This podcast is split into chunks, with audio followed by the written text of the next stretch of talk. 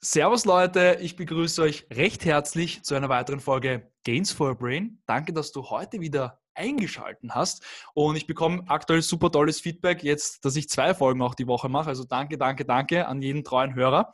Und heute habe ich wieder mal einen sehr, sehr spannenden Interviewgast und zwar den Roman Kmenter. Servus Roman, danke, dass du dir die Hallo, Zeit genommen servus. hast.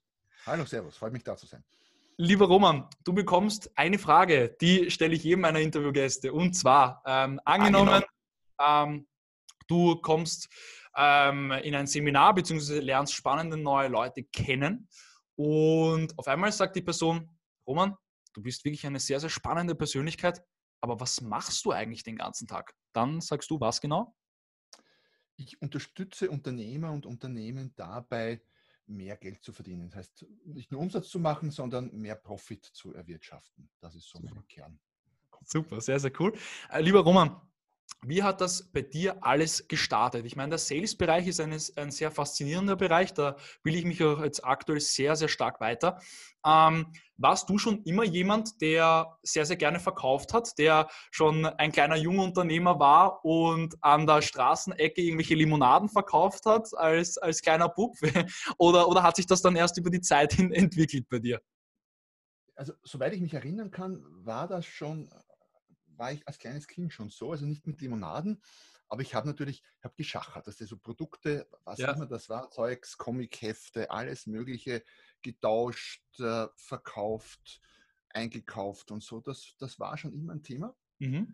Später dann viel mit, mit Nachhilfe gegeben, was eigentlich auch eine unternehmerische Tätigkeit war, wenn man so Auf jeden Fall, auf jeden Fall. Und, und war dann schon eigentlich auch während des Studiums, ich habe in Wien BWL studiert, mhm. ähm, schon immer irgendwie im Verkauf in der Kommunikation tätig und dann äh, der erste Job dann nach der Uni war auch im Verkauf, im Key Account Management, okay. Großkunden, Computer, IT-Systeme, also war irgendwie schon immer mit dem Verkauf sehr, sehr eng verbunden. Mhm. Okay, super spannend. Ähm, jetzt, du hast es schon angeteasert, du hast ein Studium an der Wirtschaftsuniversität äh, absolviert und ähm, dann bist du in, in Konzerne reingetaucht und hast da deine erste, ersten Erfahrungen gesammelt. Wann war für dich dann der Punkt erreicht, wo du gesagt hast, hey, coole Sache, ich habe tolle neue Erfahrungen äh, mitgenommen, aber jetzt will ich was Eigenes auf die Beine stellen. Mhm. Jetzt will ich in die Selbstständigkeit, jetzt will ich vielleicht ins Unternehmertum. Äh, wie, wie hat sich das bei dir bemerkbar gemacht und auch warum? Der Gedanke, Unternehmer zu werden, selbst, mich selbstständig zu machen, war schon lange da. Okay. Wie schon während des Studiums. Aber sagen wir so, es, es war mir nicht in die Wiege gelegt. Ich komme aus keiner Unternehmerfamilie, ganz im Gegenteil. Ähm, daher war zuerst nur der Gedanke da. Ähm, und es sind dann zwei Faktoren zusammengekommen. Einerseits dieses, wie man so schön sagt in der Psychologie, dieses Hinzu, diese Hinzubewegung, nämlich Unternehmer sein, selbstständig machen, eigenes Ding zu machen als Ziel. Mhm. Gleichzeitig hat das aber nicht gereicht, weil sonst hätte ich schon früher gemacht. Okay. Ich brauchte auch ein starkes Weg von. Also irgendeine Situation, wo ich sage, das will ich so nicht mehr. Mhm. Ich war zum Beispiel lange, acht, neun Jahre bei Samsonite tätig. Äh, okay. Da war ich dann vier Jahre in, in Deutschland äh, für Samsonite und habe von dort aus ein Drittel Europas gemanagt. Ähm, das hat mir so viel Spaß gemacht, da gab es kein Weg von. Ja. Das, da war Unternehmer sein Jahr schon, aber es ist so toll, da warum soll Passt so, ja, super. Ich bin dann zurück nach Österreich und bin bei einem Automobilhersteller gelandet als Marketingleiter für Österreich. An sich, an sich sollte man glauben, toller Job, nur mhm. eben nicht für mich. Okay. Und ich habe mir gedacht, nee, das halte ich hier einfach nicht aus. Mhm. Geht nicht. Mhm. Äh, und dann kam das hinzu, zu einem Weg von dazu und dann hat es gebracht. Also Druck und, und Sog gleichzeitig. Und dann bin ich auf ein Franchise-Konzept gestoßen im Gewinn damals. Die haben, ich glaube, das machen sie nach wie vor, einmal im Monat, also in ja. jeder Ausgabe so einmal eine Franchise-Seite. Ja. Da habe ich gedacht, okay, ja, klingt spannend. Das war damals Verkaufstraining, ein Verkaufstrainingskonzept.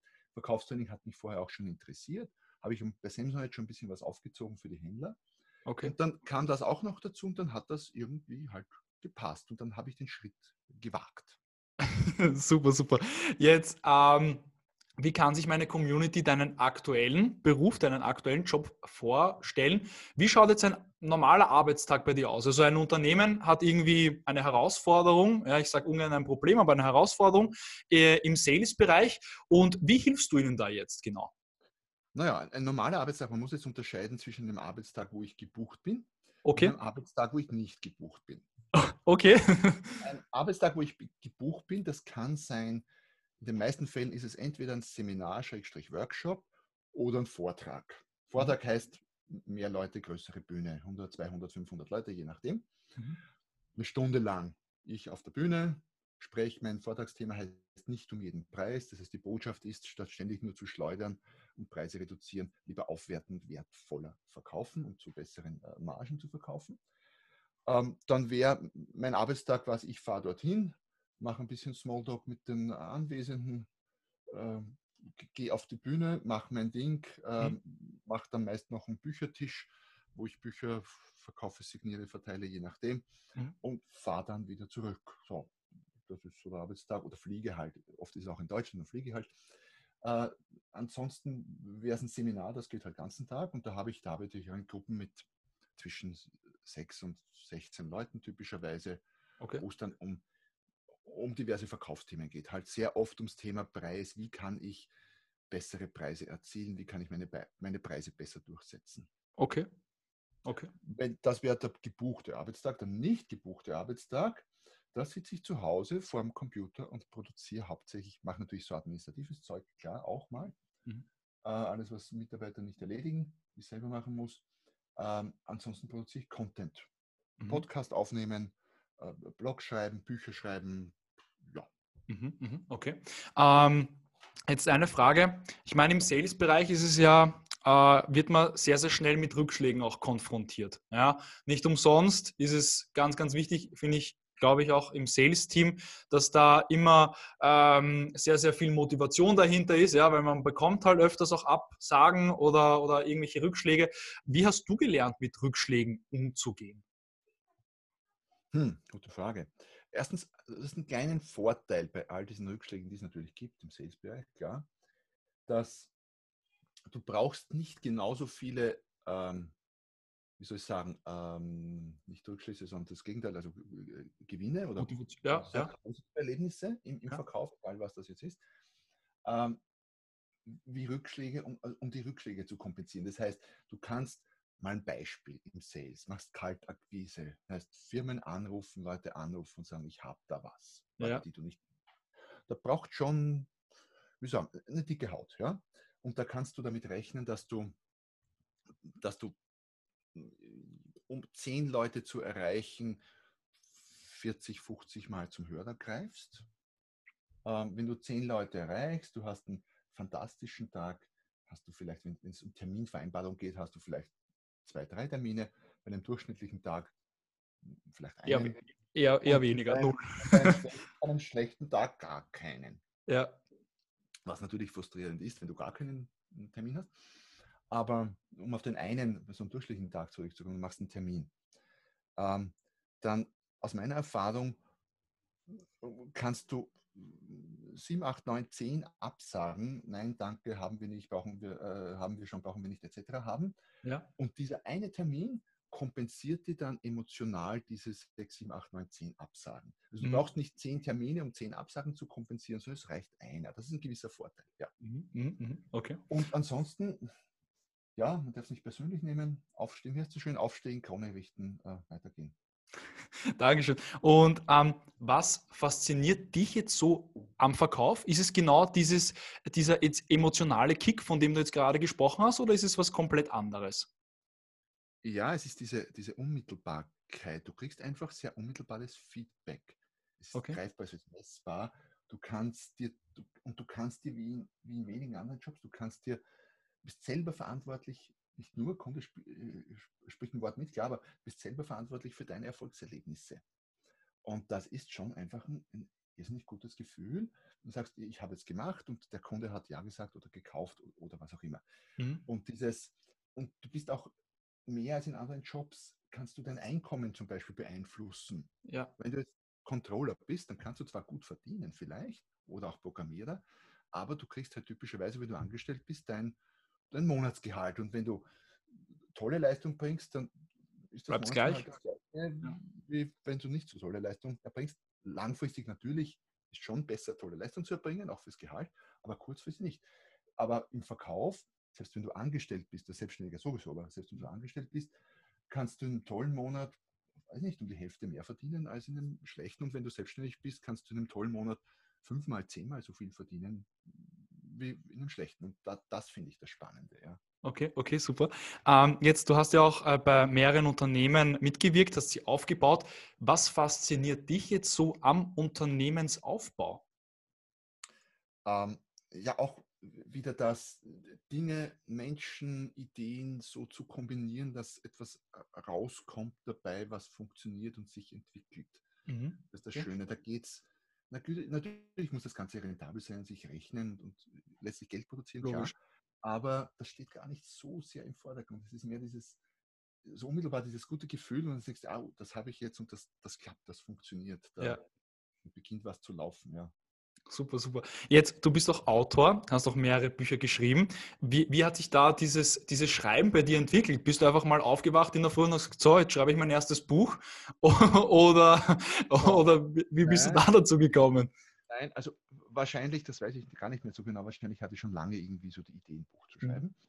Aber es hat sich damals ergeben in dem Franchise-System, wo ich war, wo es um Verkaufsführungskräftetraining ging und so, dass wir damals als System einen Deal gemacht haben mit einem Verlag und dann gab es Möglichkeiten für die Systempartner ein Buch zu schreiben. Und ich gesagt, ja, mach Das mache ich. Super. Habe ich eins geschrieben, das war 2006, glaube ich, mein erstes mhm. Buch. Dann ein, zwei Jahre später mit meiner jetzigen Frau gemeinsam ein zweites und dann auch wieder länger nichts. Und das dritte Buch, da habe ich bei ein paar Büchern so mitgeschrieben, so Kapitel und so, das dritte Buch dann vor zweieinhalb Jahren jetzt. Und dann bin ich, ich sage mal, vor einem Jahr auf, so richtig auf den Geschmack gekommen, mhm. ähm, habe einen eigenen Verlag gegründet und äh, schreibe seither relativ viel. Das sind Kurzratgeber. Jetzt habe ich gerade auch ein, ein, längeres fast fertig und habe jetzt, ich habe aufgehört zu zählen, ich weiß es nicht, habe im letzten Jahr wahrscheinlich äh, drei, vier Bücher produziert, teilweise in, in das eine habe ich in sieben Sprachen, glaube ich, übersetzen lassen. Wow. Und äh, Hörbuch produziert und habe ich auch jetzt gerade wieder zwei im Werden und so. Also jetzt bin ich. Äh, Komplett äh, im Flow. super. Ähm, jetzt bei dir ein super Zitat, was ich, was ich extrem spannend finde, ist: Stillstand ist Rückschritt. Ähm, sprich, du bildest dich auch täglich weiter, wahrscheinlich auch mit Büchern, mit Seminaren. Ähm, aber warum glaubst du, ist es bei den meisten Leuten so behaftet, dass sie sich denken, okay, jetzt habe ich mein Studium, meine Ausbildung fertig und jetzt brauche ich mich nie wieder weiterbilden? Oder sie sträuben sich sehr gegen Ausbildung? Ja, das stimmt. Das ist sehr, sehr weit verbreitet. Ähm, möglicherweise, ich kann nur mutmaßen jetzt, möglicherweise, weil das Lernen immer so mit der Schule verbunden ist bei uns mhm. und die Schule generell halt für viele Leute nicht die tollste Erfahrung war. Ne? Viele haben sich geplagt. Ja. So, ja, wenn du Glück hast und gerade ins, ins aktuelle System passt, dann tust du dich vielleicht leicht, aber viele passen nicht ins System, tun sich schwer. Ja. Ähm, vielleicht hat es damit zu tun. Okay. Es beginnt ja schon damit, dass, dass viele Leute ähm, einfach nicht lesen und wenn dann mal ein Roman, also gar nichts gegen Roman, ich lese auch gerne Romane, mhm. aber so die Ideen, Sachen, Fachbuch zu lesen mal ist nicht sehr verbreitet. Aber die Leute, die beruflich, sei es jetzt selbstständig oder angestellt, wirklich weiterkommen, die, das sind alle, die ich kenne, sind massive Junkies, was Weiterbildung in irgendeiner Form angeht. Ja, ja, ja auf jeden Fall. Ähm, lieber Roman, spielt bei dir Persönlichkeitsentwicklung, äh, Persönlichkeitsentwicklung eine große Rolle oder eher weniger? Eine ganz große Rolle. Eine ganz mhm. große Rolle. Was fasziniert dich so an der Persönlichkeitsentwicklung? Naja, wenn ich, wenn ich mich beruflich entwickeln will oder mein Business entwickeln will, dann beginnt das bei mir selber. Geschäftsentwicklung, vor allem wenn ich jetzt vor allem wenn ich, wenn ich jetzt Selbstständiger bin und ich sage mal, selbstständiger Dienstleister, keine Ahnung, Webmaster, Trainer, Masseur, Experte. Ist egal, ja. ja. Dann hängt, hängt ja ich und meine Persönlichkeit sehr eng mit dem Geschäft zusammen. Mhm. Und also ich behaupte mal, ohne Persönlichkeitsentwicklung gibt es nicht wirklich substanzielle, nachhaltige Geschäftsentwicklung. Wenn okay. du zum Beispiel dir selber denkst, das ist ein Thema, mit dem ich mich viel beschäftige, dir selber denkst, naja, was ist denn so mein Stundensatz? Was bin ich denn wert pro Stunde? Und wenn du selber dir nicht mehr als, als Berater, sage ich jetzt mal, nicht mehr als 100 Euro pro Stunde wert bist, dann wirst du es auch nicht wirklich schaffen, am Markt mehr als das zu kriegen. Wenn du dir selber 300 wert bist, dann wirst du auch die 300 kriegen. Es ja. hängt nicht so sehr vom Markt ab, sondern beginnt primär in deinem Kopf. Was bist du dir wert? Was nicht der einzige, aber ein wesentlicher Teil oder ein, ein wesentlicher Faktor halt ist in der ganzen Persönlichkeitsentwicklung. Ja. Mhm, mhm. Spannend. Sehr, sehr spannend. Ähm, woher glaubst du, kommt bei den meisten Leuten diese ähm, ja, ich weiß nicht, diese negative Einstellung gegenüber dem Verkauf. Ich meine, das ist ja sehr weit verbreitet, dass viele Leute mit Verkauf etwas, etwas Negativen ähm, ja, verbinden. Woher glaubst du das? Kommt das? Ich glaube, aus einer, aus meiner äh, Sicht falschen Assoziation, einer nicht zutreffenden Assoziation. Viele okay. assoziieren mit Verkauf jemanden oder mit einem Verkäufer jemanden, der, der mir irgendetwas aufdrängen will, was ich gar nicht will oder brauche erstens muss ich gestehen, ähm, erlebe ich solche, solche Verkäufer, zumindest in Mitteleuropa, so gut wie nicht. Wir leiden nicht an, an zu vielen Verkäufern, die, die zu viel Druck machen. Habe hab ich nicht. Also so gut wie nicht. Ich muss ja. eher, ich muss eher den, den Verkäufern nachlaufen und fast betteln, dass sie mir etwas verkaufen. Es ist wirklich so. Es ist wirklich so. Ich schicke irgendwelche ja. Anfragen los per Mail und dann hörst nichts. Also das, dass die Verkäufer zu viel Druck machen und unangenehmen Druck machen, ist ein Luxusproblem. Das haben wir nicht. Aber es ist so in den Köpfen der Leute drinnen. Mhm. Ähm, und das Zweite, viele haben auch Angst davor, weil verkaufen heißt ja auch auf, auf Menschen zugehen, die ich vielleicht nicht kenne und mit denen mal Kontakt aufzubauen und so. Ja. Äh, und ich glaube, das, das, das schwingt da alles irgendwie. So mit irgendwie, ja. Mit. ja. So gut wie alle vergessen ja, dass wir alle Verkäufer sind. Der eine verkauft ein Produkt, der andere verkauft sich selber als Person an ein Unternehmen, wenn er angestellt ist. Wie kriegst du einen Job, äh, indem du dich dort verkaufst? Stellst dich gut da, ne? Stellst dich ja, gut genau. da. Alles äh, schöner Anzug, ja, schönes Bewerbungsschreiben. Ja. Natürlich. Und wie, und machst du Preisverhandlungen? Na klar, du verhandelst über dein Gehalt. Das ist nichts anderes als eine Preisverhandlung. Das heißt, wir machen es alle. Permanent. Ja. Wie, kriegst, wie kriegst du einen Partner, indem du dich verkaufst? So hart das klingt. Ja, ist letztlich, wenn man es analysiert, nichts anderes, die gleichen Mechanismen. Mhm, mhm. Okay, spannend. Jetzt, lieber Roman, was ist dein Warum? Beziehungsweise hast du überhaupt ein Warum? Oder was hältst du von einem tiefen Warum? Also ich halte persönlich sehr viel von einem tiefen Warum. Okay. Ähm, allerdings, ich habe mich schon öfter gefragt, was ist denn mein tiefes Warum? Und so richtig äh, auf das Pudelskern bin ich noch nicht gekommen. Okay, okay, das ist ein Prozess. Ja deutlich macht, also es gibt Menge Dinge, die mir Spaß machen. Ich stehe gerne auf der Bühne, ich, ich schreibe gerne Bücher und so. Ähm, mein Warum, jetzt kann ich sagen, ja, ich will mit meiner Botschaft die Welt beglücken. Mhm. Ja, ist das jetzt ein tiefes Warum? Weiß ich nicht. Was sich aber zeigt, ist, solange du noch auf der Suche bist nach deinem wirklichen Warum äh, und solange du es nicht gefunden hast, brauchst du nicht zu warten, sondern du kannst schon mal tun. Ja. Und das ist, glaube ich, ein Fehler, den viele machen. Sie, sie suchen ewig lang nach dem Warum oder nach der, nach der was weiß ich, Bestimmung oder Ein, Eingebung oder ja. Mal mit, ja, und so, anstatt mal und, und verbringen Jahre damit und so, anstatt mal zu beginnen. So Learning by Doing und irgendwann kommst, habe ich jetzt mein Warum gefunden? Ich weiß es nicht, aber ich mache Dinge, die mir Spaß machen und das recht erfolgreich. Also so gesehen ja, man, man, kann auch gut ohne tiefes Warum, ja, das will ich damit sagen. Auf jeden Fall. Wenn du hast, ja. Wenn du es hast, super, schön. Wenn du es nicht hast, geht auch. Mhm, mhm.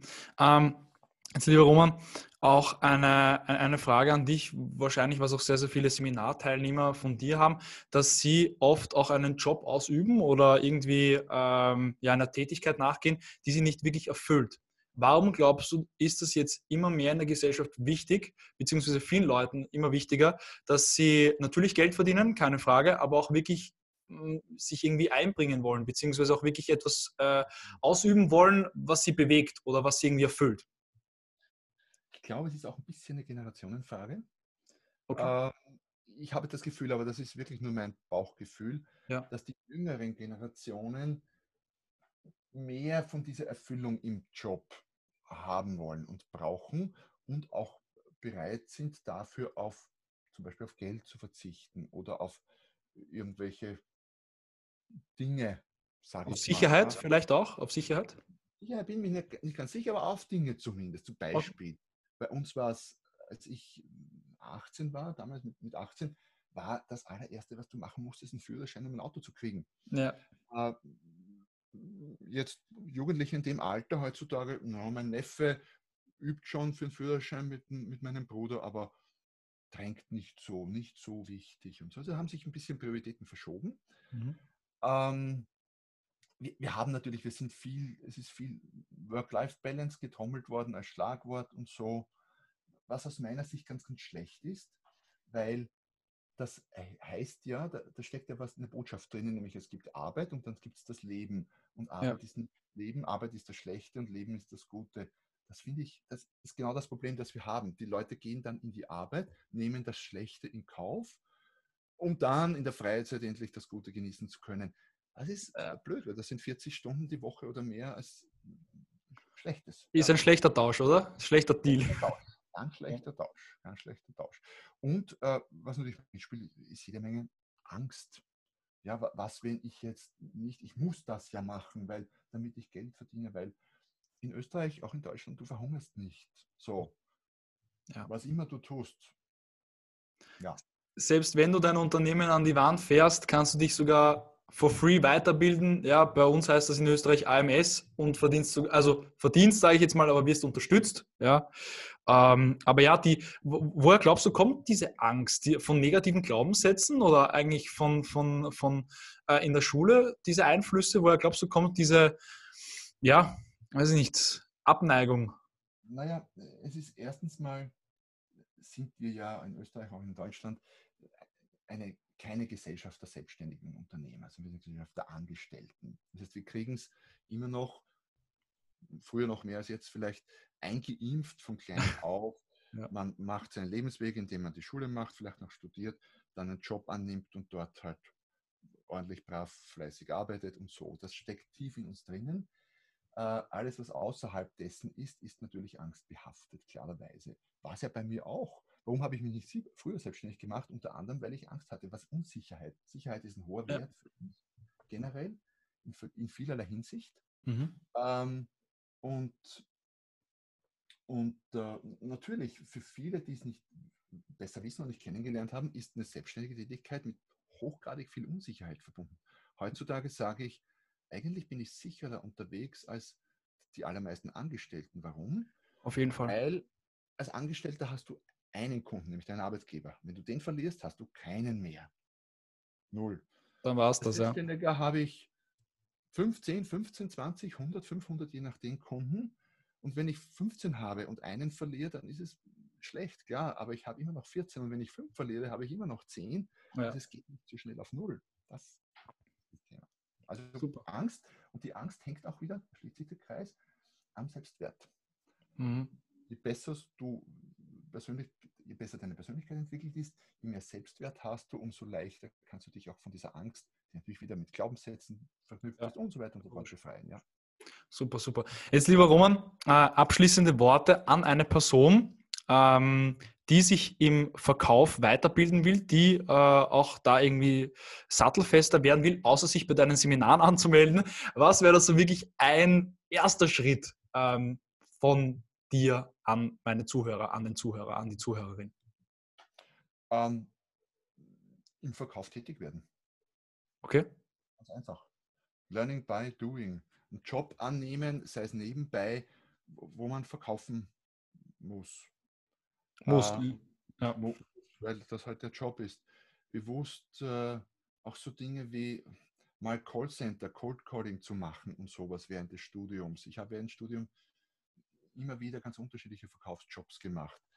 Äh, ist das frustrierend bisweilen? Ja. Hat man Angst bisweilen? Ja. Aber man lernt es. Und parallel dazu, es gibt heute, unabhängig von Seminaren bei mir, aber es gibt so, so viel Informationen zum Thema Verkaufen, das meiste gratis, YouTube, Podcasts, rund um die Uhr. Dann kann ich um wenig Geld das eine oder andere Buch kaufen und lesen. Das Seminar kommt dann weiter hinten. Vorteil ist ja, wenn man einen Job einer guten Firma annimmt und ja. verkauft, dann kriegt man ja die Ausbildung, die Seminare von der Firma gratis geliefert, noch wenn man jetzt angestellt ist. Genau. Ja. Also allein deshalb schon, ja. Aber Lernen und Verkaufen halt in den Fokus stellen. Ja.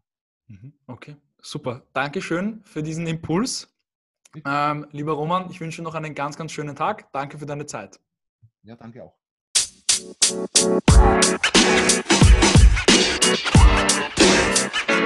you know, man.